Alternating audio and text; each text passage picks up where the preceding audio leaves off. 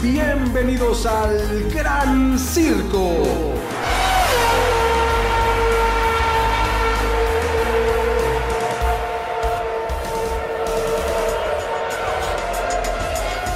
¿Cómo están? Bienvenidas, bienvenidos al Gran Circo, este espacio dedicado completamente a la Fórmula 1 y donde cada vez estamos más cerca de comenzar la temporada 2023. Bienvenidas, bienvenidos, este es el episodio número 7 de la temporada 2 de El Gran Circo y como siempre mi querido César Olivares es un placer saludarte igualmente a todas las personas que hoy nos acompañan. Igualmente Oscar, un placer saludarlos a todos ustedes, gracias por acompañarnos un episodio más aquí en el Gran Circo. Eh, y pues traemos mucha información. Eh, nuevos coches. Ya, ya. Eh, el episodio pasado hablamos de Red Bull, de Williams y de Haas. Exacto. En este episodio vamos a hablar de. Alfa Romeo. Alfa Romeo, Alfa Tauri. McLaren y Aston Martin. Hasta ahora les recordamos que ustedes van a estar viendo este episodio un día martes. Ya se, ya se va haber presentado el nuevo Ferrari. Eh, sin embargo, nosotros grabamos el episodio el lunes. Entonces, toda la información del Ferrari lo vamos a tener hasta el siguiente episodio para todos ustedes. Que sería Ferrari, eh, Mercedes-Benz y por último Alpine. Exactamente. Son, serían las tres últimas escuderías en presentar su monoplaza para la temporada 2023. Hasta hoy, hoy que estamos grabando es lunes, como bien decía César, hoy se presentó por la mañana el monoplaza de McLaren primero y después el, Aston Martin. Exactamente. Pero vámonos por orden, por eso decíamos, el que no tocamos la semana pasada fue a partir de Alfa Romeo. Exactamente. ¿no? Qué cochesazo. Hermoso. a mí, no sé, ustedes, por favor, compartan sus comentarios, sus opiniones. A mí me parece el coche más bello hasta el momento, en cuanto a la livery, desde luego pero hasta el momento el más bello. Y, sobre todo al, hasta el momento el, el más real, digamos, el, que sí se le ve las modificaciones, el avance tecnológico para esta temporada, porque eh, hasta, ahora todos los demás han sido como muy sobre una maqueta. Sí, sí, sí. No, no mostrando mucho, uno que otra cosita. El Alfa Romeo sí deja mucho, eh, enseña mucho.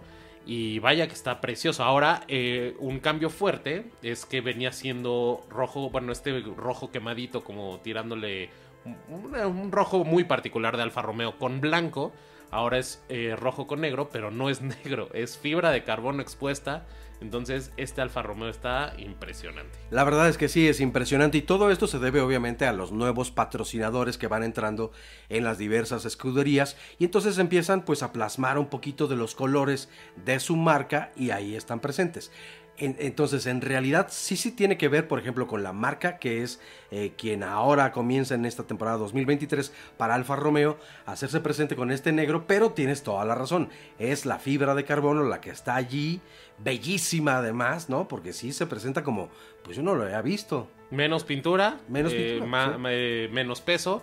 Y desgraciadamente va a ser la última temporada que sea Sauber Alfa Romeo. Ya no vamos a ver Alfa Romeo, a menos, porque esto es un rumor eh, se presume que Alfa Romeo podría estar interesado en patrocinar a Haas. Sí, exactamente, pero todo eso comienza a ser rumor. Ya les habíamos adelantado un poquito del episodio anterior.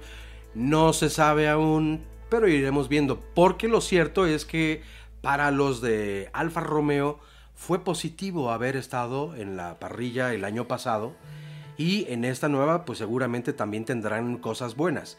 Vemos en ambos pilotos como también mayor confianza, mayor adaptación, eh, tanto para Valtteri Bottas como para el primer piloto chino en la historia de la Fórmula 1, Wang Yushu, que le gusta que le digan Joe, por cierto, ¿no? Wang Yu No, no, no, nada más Joe. O sea, si tú, oye, si, ¿cómo te digo? de confianza, de cariño. Ah, dime Joe. Ah, ¿qué onda Joe? Sí, Joe. Ahí se la lleva. Entonces, yo creo que los dos han tenido un periodo de buena adaptación, se llevan bien. Son serios, sin ser muy chacoteros, no son un Daniel Richardo, por ejemplo, ¿no? que está todo el tiempo sonriendo, pero se llevan bastante bien. Y decías tú antes de que comenzáramos a grabar este episodio del de Gran Circo, me, yo veo a un Valtteri Bottas ya mucho más relajado, ya olvidó esos momentos estresantes eh, o apabullantes que vivía con Mercedes-Benz y sobre todo con Lewis Hamilton. que no lo dejaban hacer nada. Y no debe ser nada fácil tener a Toto Wolf como jefe. No, porque los demás jefes de equipo no sean igual o, incluso hasta más exigentes. Digo, hasta donde nosotros alcanzamos a ver, Toto Wolf finalmente siempre es eh, protagonista, pero también se le caracteriza por un sólido carácter. Entonces, la presión que pudo haber ejercido sobre Valtteri Bottas, el entregar rendimiento, incluso la frustración de a lo mejor tener que obedecer o, tener que levantar el pie del acelerador para dejar a Hamilton. Muchas cosas que yo personalmente lo veía hasta mal encarado, como más serio de lo normal. Entiendo que eh, Bottas es finlandés, pueden ser eh, de origen más, más, más serios, más reservados, como Hakkinen, como Kimi. Pero eh, ahorita lo veo bien alegre, con un look muy peculiar. Además, con que nos recuerda a los 70. Ajá, películas ahí media censuradas. Sí, sí, sí, más para adultos, digamos. Exactamente. Eh, pero se le nota más alegre. Eh, incluso en redes sociales los videos estos con el café, que nació justamente de un accidente donde choca la mano y traía el café y se lo tira, ¿no? Exactamente. Entonces, pero sí tiene su propia marca de café. Exacto. Además, no es lo único que produce, creo que produce también vino, un licor, en fin, no, no, no lo recuerdo perfectamente, pero sí está también envuelto en otras actividades extra Fórmula 1 que yo creo que también le dan esta tranquilidad, esta confianza, además de, de nadar desnudo por los ríos de Finlandia, ¿no? que seguramente será agradable. Exactamente. Algún día lo intentaremos. No, o sea, no juntos, ¿no? No, no, no. Pero... no, no, yo me quedo así. sí, no, no, no. De hecho, ni te diré ya, después te mandaré una foto. Oye, andaba por acá en Finlandia. Oye, pero creo que coincidimos que el Alfa Romeo está espectacular. Sí, Esperemos que también el rendimiento sea igual o más espectacular. Ustedes déjenos en los comentarios hasta el momento cuál es el monoplaza que más les gusta.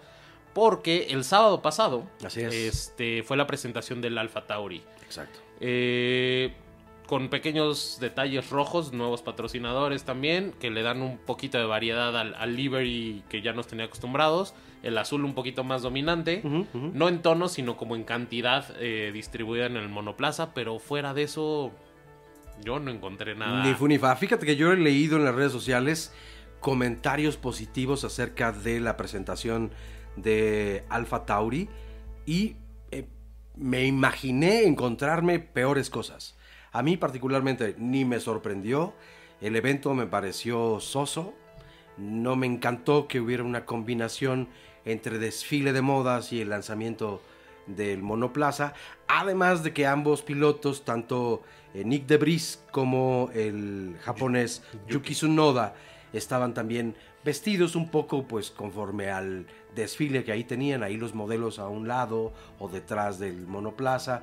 No me, a mí no me mató, también en Nueva York, así como lo hizo Red Bull, fue donde hicieron la presentación. Me pareció también un poco larga, no con mucho sentido, en fin. Para todo hay gustos, eso sí me, me queda muy claro, por eso no me quejo demasiado. A mí lo que más me importa, evidentemente, es el, el, auto, el coche, y yo creo que no hay un gran trabajo detrás, no lo hemos visto, porque a ciencia cierta solamente de ver, pues no puedes eh, obviamente imaginarte mucho más. Pero no le veo tampoco, al igual que la escudería hermana o prima de Red Bull, pues tampoco grandes cambios. Eh, eh, digo, justificando un poquito esto de lo del desfile de modas, para quien no sepa, recordemos que Alfa Tauri es una marca de ropa, entonces yo creo que por ahí intentan matar dos pájaros de un tiro, darle promoción a la marca de ropa y lanzar el coche de Fórmula 1. Eso es completamente cierto, porque incluso antes de que renunciara el francés eh, que ahora estará con Alpine, que estaba en Alfa Tauri. El ah, eh, Pierre Gasly. Pierre Gasly el año pasado. entonces, junto con Yuki Tsunoda, pues siempre han acostumbrado a traer la marca de la ropa Alfa Tauri y le sirven también como modelos para los calendarios, en fin. Incluso creo que hasta los mismos pilotos de Red Bull también han participado en los catálogos de Alfa Tauri, ¿no? Para esta ropa. Entonces, sí, pues lo entiendes un poco porque es como bien dices, matar eh, dos pájaros de un tiro, pero pues es se me parece un poquito menos serio, digamos. Sí, finalmente le quita eh, protagonismo al, gran invitado del evento que siempre va a ser el coche. Así es. Y, creo que también eh, no debemos esperar mucho en, en, estas presentaciones. ¿Por qué? Porque a diferencia del año pasado, eh, en la transición de 2021 a 2022, 22, eh, perdón, hubo cambio de reglamento y eran conceptos de coches totalmente distintos. y los cambios de entrada iban a ser súper notorios por las nuevas regulaciones, las, las nuevas especificaciones aerodinámicas. Este año prácticamente la base es el del coche pasado, entonces no, no hay mucho que esperar. Lo que sí es muy estricto, al igual que el reglamento, es el tiempo. Y el tiempo de este primer bloque aquí en el Gran Circo ya se terminó. Así que vámonos a pizza inmediatamente, pero regresamos a El Gran Circo.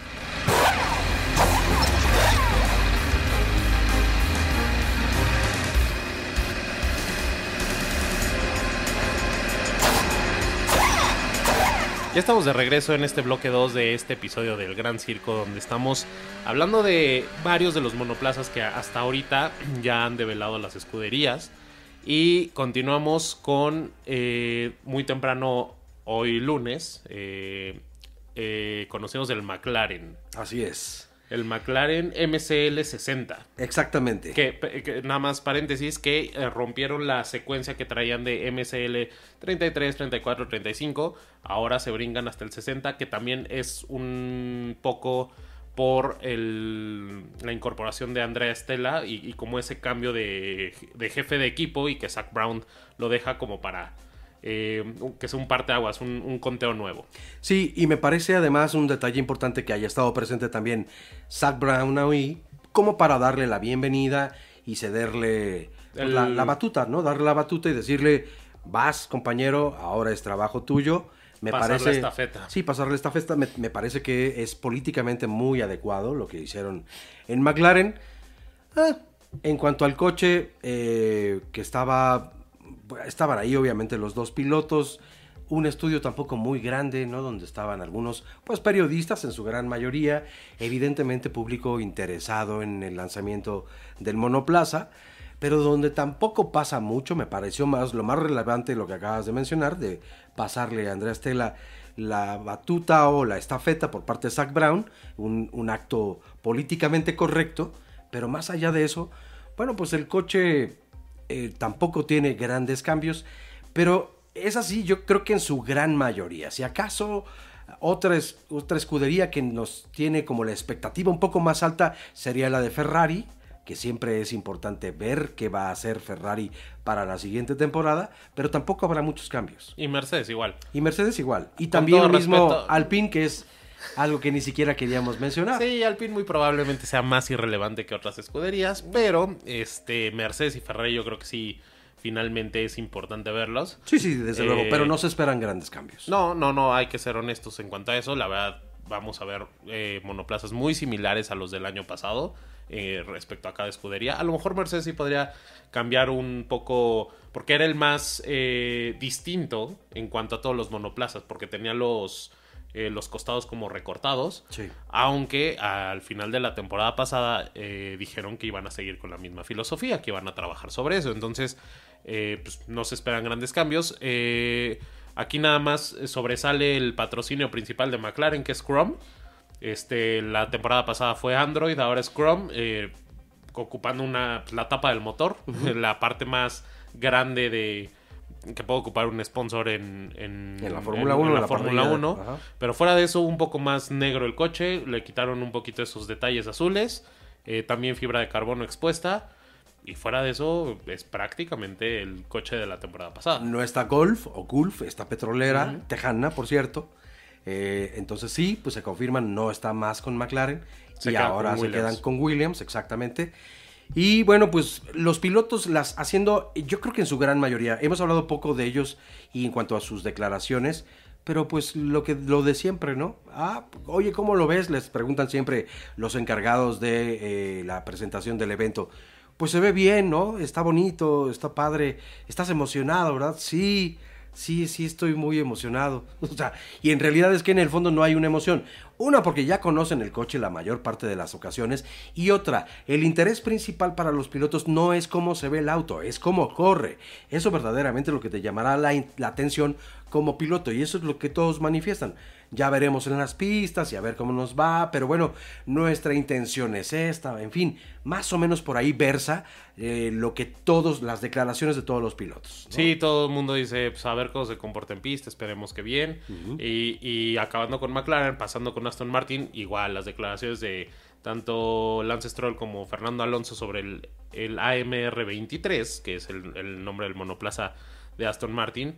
Las mismas declaraciones, eh, un foro mucho más pequeño que el del año pasado, este, declaraciones de Lawrence Stroll, de este, eh, Mike, Crack. Ah, ah, eh, no, es Ah, bueno, ahora se los decimos. Ahora, se los confirmamos.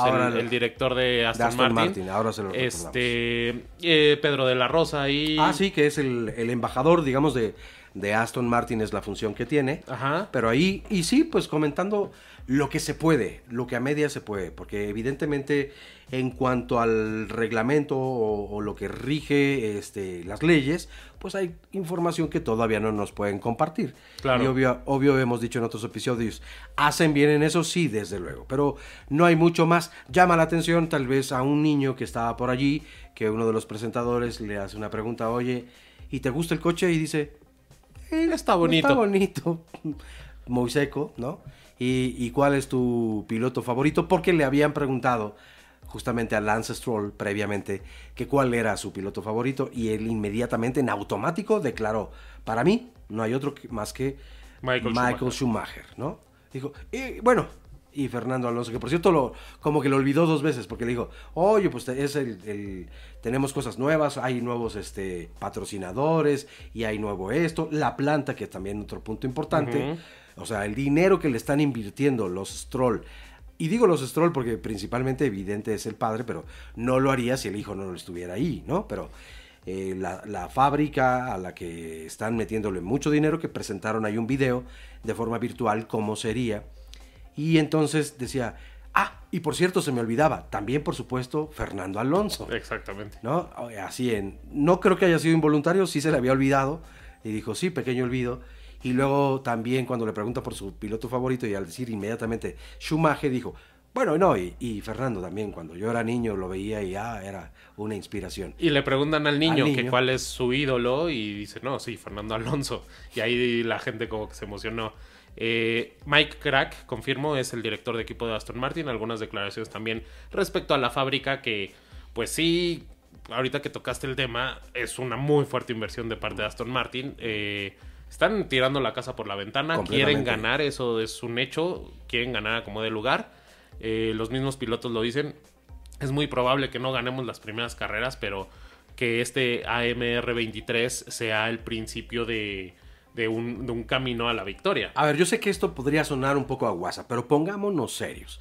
¿Tú qué pronóstico tienes para Aston Martin. Solamente, no vamos a meter en este momento otra escudería. Y esto lo hago con cierta tendencia, porque ustedes sabrán, tendrán una idea de cuál es el piloto favorito históricamente de aquí el señor César Olivares. Entonces, ¿cuál es tu pronóstico objetivo del lugar que va a ocupar de constructores? Alonso va a ser campeón. No, no es cierto, no es cierto. No, eh. no, no, no, no. Paren las prensas, paren las prensas. Objetivo eh, realista, yo creo que eh, Aston Martin la temporada pasada al principio iba en novena posición y al final de la temporada escaló hasta la sexta posición de constructores.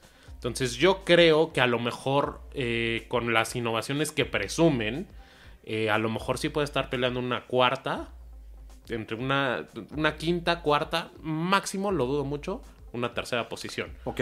Pero eso, eso sí lo veo realista, uno que otro podio, pero a lo mejor sigue puntos más constantes, puntuando constantemente ambos pilotos. Yo como lo veo es, arrancarán en un séptimo lugar, más o menos, como escudería, y lograrán como máximo, a mi parecer, un quinto lugar en el campeonato de constructores. Veo más fuerte a Fernando Alonso, y esto pues por razones muy lógicas, diría yo. A mí Lance Stroll como piloto, lo siento mucho, no me parece buen piloto. Hay una declaración, por cierto, muy polémica por parte del piloto asturiano Fernando Alonso. Y desafortunada y desafortunadísima. Descarada. Y voy a ser descarado. Pareciera que cinco minutos antes de dar esa nota, esa declaración, Lawrence Stroll le abrió la chequera para decirle cuánto. ¿Cuánto el comercial? Porque, ¿qué fue lo que dijo Fernando Alonso? palabras más, palabras ah. menos, dice que eh, el equipo de Aston Martin encuentra en Lance Stroll un piloto súper joven, súper talentoso y con grandes posibilidades de ser campeón del mundo. ¡Oh! Cosa que, la verdad, nadie lo cree. Nadie me, volvió lo cree. a doler, me volvió nadie a doler. lo cree. Nadie lo va a creer. No lo cree ni el mismo Fernando. Claro. Ni lo cree Lawrence Stroll, ni el mismo Lance Stroll lo cree. Entonces, sí, es un comercialote, está dándole obviamente caricias a la casa, está, eh, digamos que cuidando el pesebre, pero es too much, hay de declaraciones a declaraciones. Y aunque el niño tiene 24 años y sí, efectivamente Sí, es, es joven. joven. pero no es súper joven. No, no. ya tiene experiencia como para habernos demostrado otras cosas. Por lo tanto, por eso me atrevería a decir, grandes cualidades tampoco las tiene. Y de que vaya a ser campeón, también lo dudo mucho. Yo también dudo mucho que, que se dé ese campeonato en potencia para Lance Stroll. Pero también dudo que estos neumáticos nos den para el siguiente bloque. Entonces vámonos a pits y regresamos a dónde? Al gran circo.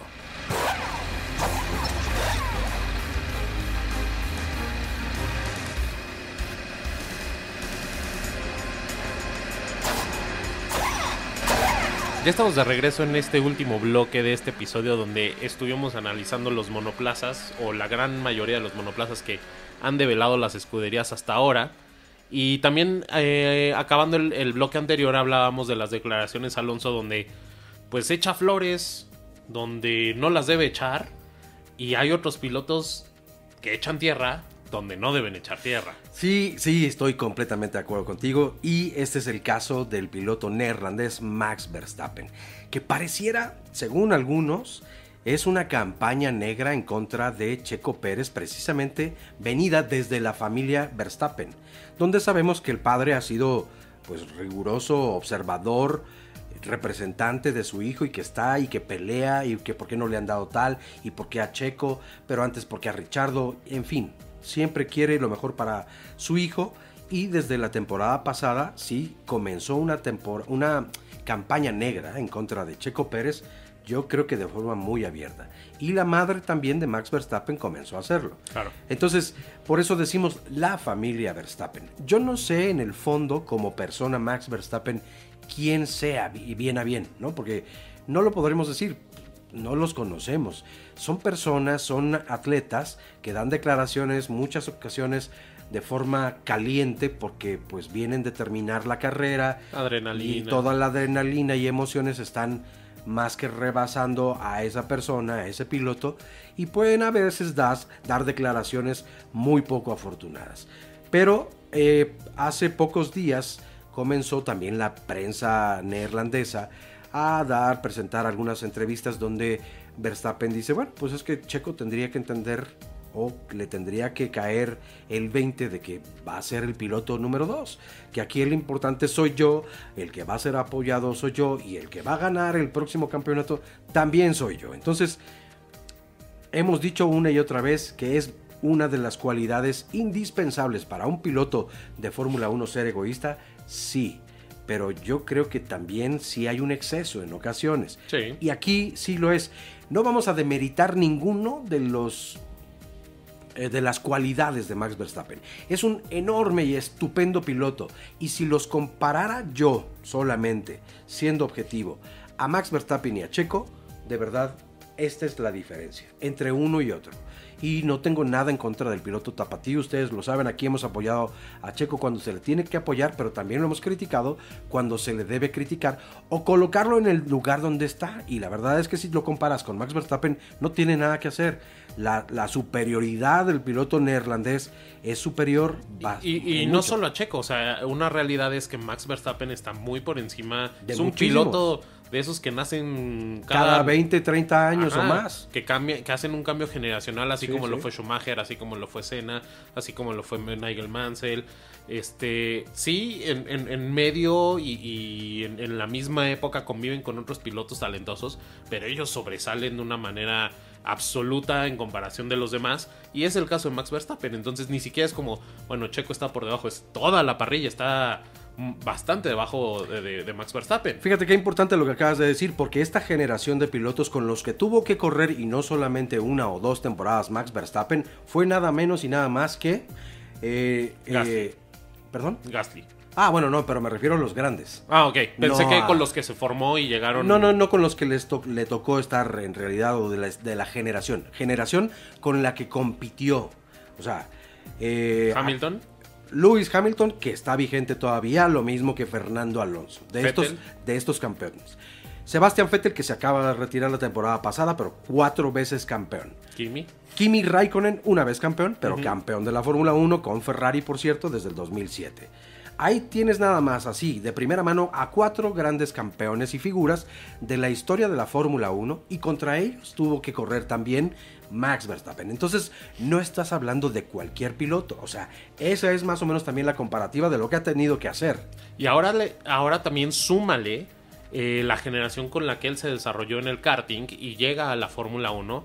Pierre Gasly, Así es. George Russell, Así es. Eh, me parece Charles Leclerc, eh, Charles Leclerc este, Alex Albon, todos ellos pilotos con los que corrió desde pequeño. El de McLaren, Lando Norris, Lando Norris, exacto. Y todos, o sea, no se puede decir que George Russell, que Lando Norris no son talentosos, son sumamente talentosos. Habrá, habrá que ver en, si a los dos se les diera un RB18, a ver a ver quién, ¿Qué, haría cada uno con, con, esa máquina, con ese coche. Estoy completamente de acuerdo.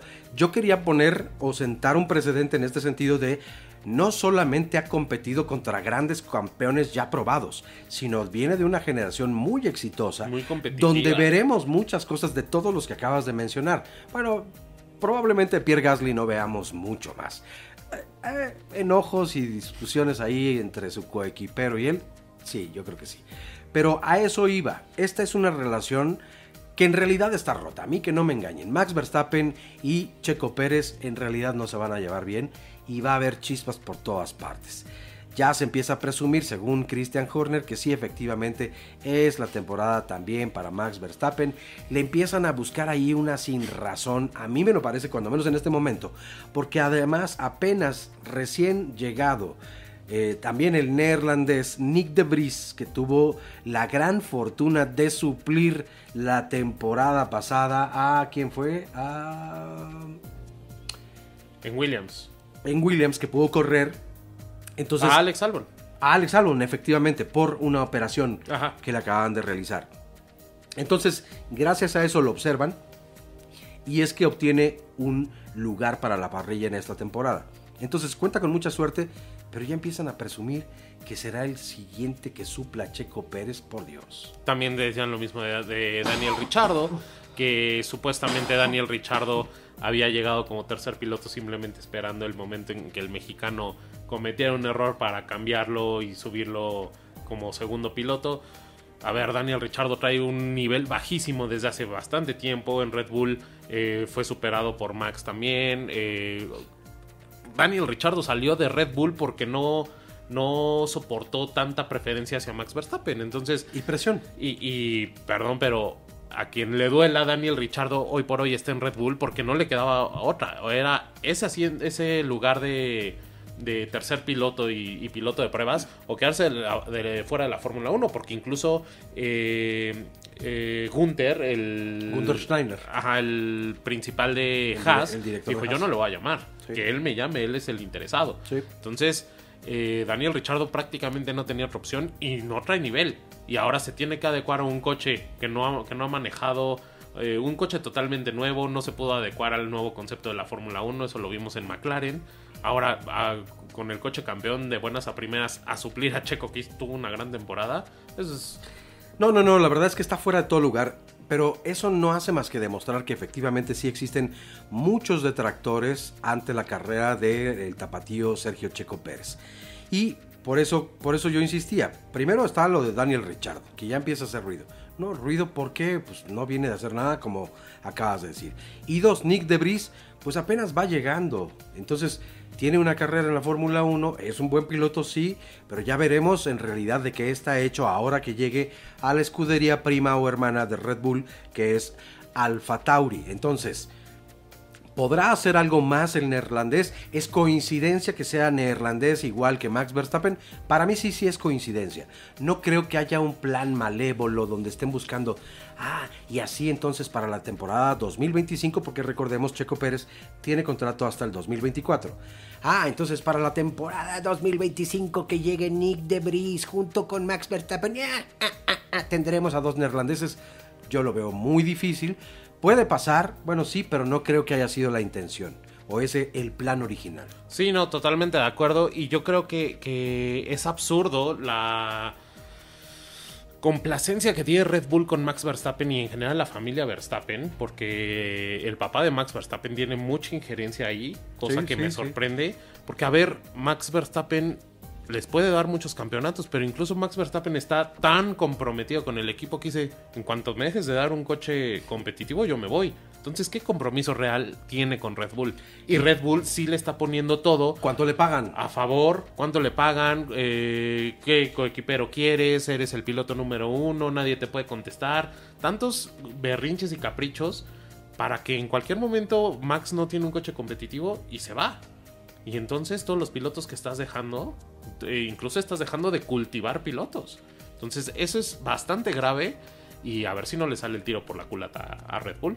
Que por cierto, uno de los Fittipaldi, Enzo Fittipaldi es piloto desde noviembre del año pasado en la escuela de Red Bull, entonces ahí está, porque sí tienen que seguir con la escuela, bien apuntando a lo que dices, de que en cualquier momento Max Verstappen te dice, yo ya me voy, muchas gracias chicos, y toda la inversión que ha hecho Red Bull y que por cierto seguirá haciendo porque está desarrollando obviamente su motor sí con toda la injerencia, injerencia todavía de Honda, ¿no? Y, en un futuro de, Ford. Y en un futuro de Ford y a todo lo que mencionábamos la, el episodio anterior, pero está haciendo también una inversión muy fuerte allí, entonces ya a lo mejor ha sacrificado un poco la escuela porque descansaron, y hay que decirlo con estas palabras, descansaron en los brazos de Checo Pérez, que ha cobijado muy bien a todo el equipo y que ha sido una persona con la que cuentan para ganar el lugar que ya ganaron. Exactamente. Y, pues todo esto genera también muchos rumores de que podría ser la última temporada de Checo Pérez. Tú bien dices, tiene contrato 2023-2024. No es garantía de nada. Lo pueden bajar a media temporada si quieren. También. Richardo tenía un, un contrato más extenso. Llegaron a la negociación de doy lo que quieras, pero ya vete. Entonces, no, no es garantía. Yo creo que sí podríamos ver a un checo hasta 2024. Aunque sí se antoja difícil verlo para un 2026. Sí, eso me parece ya más complicado. Incluso, vamos a dejar, porque ya se nos acaba el tiempo, la, la bandera cuadro se nos viene encima.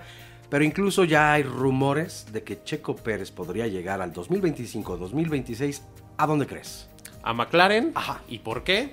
¿Por qué? Porque. Ya se los diremos después. No, Ah, de una vez, bueno, un, Bueno, un adelantito. Suena fuertes rumores de que McLaren va a dejar de, portar un motor Mercedes por eh, ser motorizado por la marca japonesa Honda. Y eh, varios eh, teóricos de la Fórmula 1 dicen, pues sí, suena lógico que Honda a lo mejor vaya a entrar con McLaren y diga, oye, ¿y por qué no te traes un piloto que ya conozca mi motor? Y que ya conoces tú como escudería. Ajá. Porque Checo Pérez encaja justamente en esas características. Déjenos, Hasta ahí la dejamos. Déjenos sus teorías, déjenos eh, sus comentarios, todo lo que opinen, eh, qué monoplaza les gustó más, este Checo a dónde podría ir, este será la última temporada de Checo Pérez, podrá ganar la Max Verstappen. Déjenos todos sus comentarios, los leemos con mucha atención y no olviden suscribirse a nuestro canal de YouTube, nos encuentran como el Gran Circo Podcast. Eh, no, no, olviden darle a la campanita para que les lleguen las notificaciones. Cada martes a las 6 de la tarde, nuevo episodio. Y también no dejen de seguirnos en nuestras redes sociales. Nos encuentran como arroba el gran circo podcast, Facebook, Twitter, Instagram y TikTok. Y si solamente quieren escuchar el programa, también lo pueden hacer. ¿En dónde? En Apple Podcast, en Google Podcast, en Spotify y también en Amazon Music. Por cierto, en Spotify también pueden ver el programa además de escucharlo. Perfecto, entonces nos vemos el siguiente martes a las 6 de la tarde y ahora sí, ya vienen eh, sorpresas que en breve les vamos a estar compartiendo. Estén muy pendientes, por favor, porque si no, el que camarón que se duerme se lo lleva a la corriente. Exactamente. Que tengan una extraordinaria semana y recuerden siempre conducir sus vidas con cuidado. Mi querido César Olivares, como siempre, un placer compartir micrófonos y cámara contigo para hablar del mejor tema que es la Fórmula 1. Exactamente. Nos vemos el siguiente martes a las 6 de la tarde aquí en el el Gran Circo.